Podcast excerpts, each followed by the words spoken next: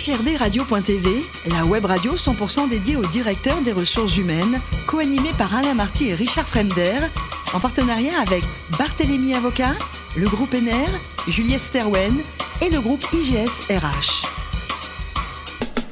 Bonjour à tous, bienvenue à bord d'HRD Radio. Vous êtes 12 000 directeurs des ressources humaines et dirigeants d'entreprise, abonnés à nos podcasts. Merci à toutes et tous d'être toujours plus nombreux à nous écouter chaque semaine. Vous le savez, vous pouvez réagir sur nos réseaux sociaux et notre compte Twitter HRD Radio-du-bas TV. À mes côtés aujourd'hui pour co-animer cette émission, Lionel Prudhomme, directeur de l'IGSRH, Julien Levert, député CEO de Juliette Sterwen et Mehdi Kossanalagi, avocat associé chez Barthélémy Avocat. Bonjour messieurs. Bonjour. Bonjour. Aujourd'hui, nous recevons Jean-Charles Rebourg, directeur des ressources humaines de Solocal. Bonjour Jean-Charles. Bonjour. Alors vous êtes euh, normand. Les RH au départ pour vous, c'est pas forcément une vocation, mais plus euh, une découverte, je crois. Oui, absolument. j'ai commencé, j'ai fait des études assez généralistes. J'avais pas forcément d'idée euh, précise de ce que je voulais faire. Et puis, au fur et à mesure, euh, la fonction RH, avec toute sa diversité, m'a paru être une bonne synthèse des choses que j'appréciais à la fois dans mes études et euh, de ce que j'avais envie de, faire par la suite et de, l'impact, on va dire, que je pouvais avoir sur, euh, sur une entreprise. Alors, par la suite, vous avez fait des univers assez différents, le groupe Renault, GSK. C'est des habitudes RH identiques ou elles sont différentes selon les, il y a des points de ressemblance, j'imagine, sur les trois entreprises que j'ai faites, des points de ressemblance et des, points de différence. Évidemment, l'activité est, totalement différente dans, dans les trois. Euh, j'ai deux entreprises très françaises, une entreprise anglo-saxonne. Euh, ce qui les relie, je pense, les trois, c'est le, le, sentiment d'appartenance, la, la, fierté d'appartenance des, des, collaborateurs à, à leur entreprise. Euh, je crois que ça, c'est un, un, trait commun aux, aux trois.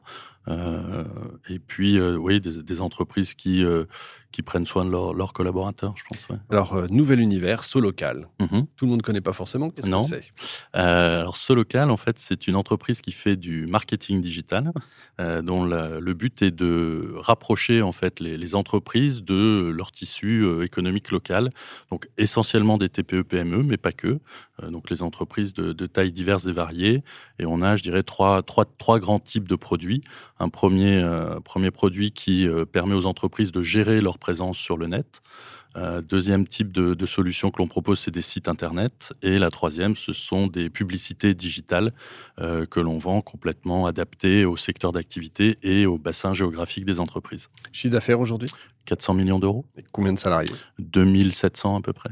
Lionel donc, euh, au cours de vos entretiens avec Richard, euh, pour préparer notre, euh, notre réunion, euh, vous parliez, et, et, et, du coup, ça a attiré mon, mon regard de, d'internalisation en fait de processus RH.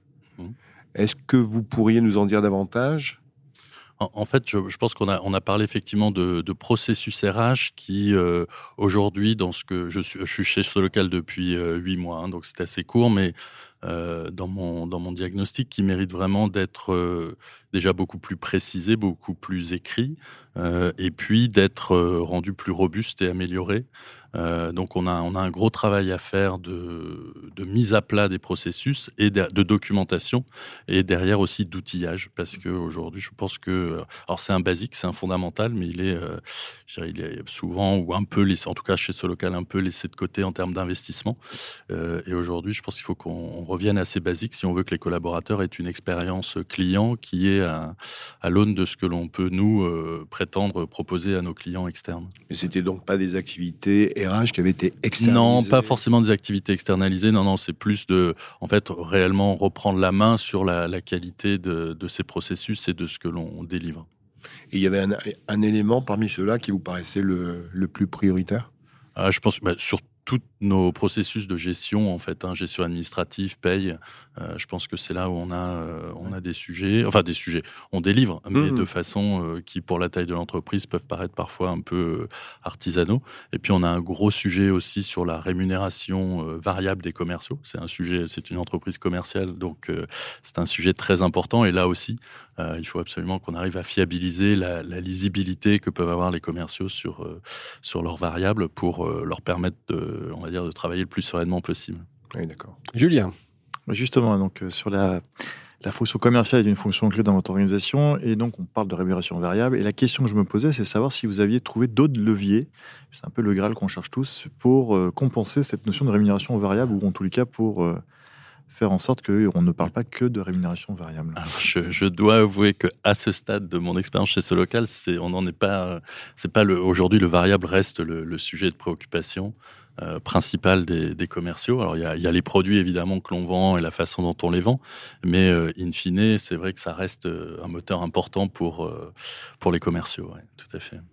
Et peut-être alors sur le recrutement des commerciaux, mmh. la question que je me posais, c'est est-ce que le digital vous sert aujourd'hui pour justement identifier les bonnes compétences de ces commerciaux, en l'occurrence Est-ce que vous avez des tests euh, plus spécifiques qui vous permettent? Non, on n'a pas, on n'est pas passé sur des tests digitaux. C'est vrai que c'est un, un, sujet. On parlait tout à l'heure d'avoir une expérience collaborateur qui soit à l'image de ce que l'on propose. On a encore un peu de chemin à faire là-dessus. On est resté sur du recrutement euh, assez classique, mais en en volume. Euh, on a recruté euh, plus de 300 commerciaux l'année dernière, donc euh, ça fait du monde. Et, c'est vrai plutôt par des formats assez classiques avec de l'entretien et des, managers surtout qui, qui voient les candidats et qui leur parlent de l'entreprise et qui leur donnent envie de la, rejoindre. Mehdi. Vous l'avez dit, votre arrivée est assez récente et en général, quand on vient d'arriver, on a on est porteur de beaucoup d'attentes pour les collaborateurs. Alors, la rémunération peut être des commerciaux, mais est-ce qu'il y a d'autres attentes qui sont exprimées comme mhm. le temps de travail, la semaine de quatre jours, la valorisation, euh, la reconnaissance dans un parcours professionnel? Absolument. Euh, on a déjà travaillé pas mal sur le télétravail. C'était une forte attente euh, post-Covid.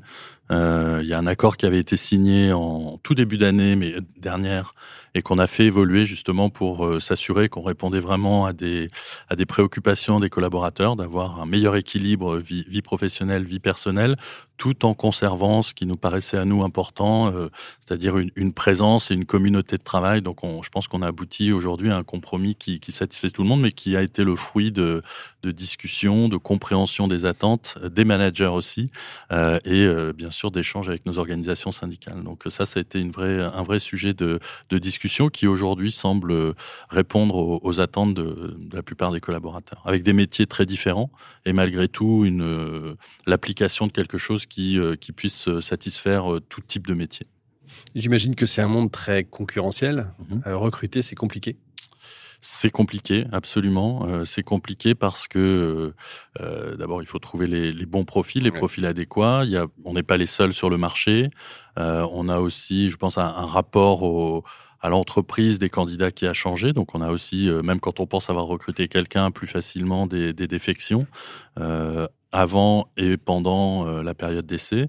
Euh, donc ça demande, euh, oui, ça demande beaucoup d'attention, un gros travail sur tout ce qui est onboarding, mmh. mise à bord, connaissance de nos produits, connaissance de l'entreprise, pour s'assurer qu'on qu'on ait bien des collaborateurs qui soient dès le début prêts à, à prendre leur, leur fonction dans, de, dans les meilleures conditions. Se différencier avec la marque employeur en ce moment, c'est simple ou ça aussi c'est la jungle un peu Non, c'est enfin non, c'est pas simple et c'est pour pour tout vous dire un de mes objectifs sur les, mois qui viennent, mhm.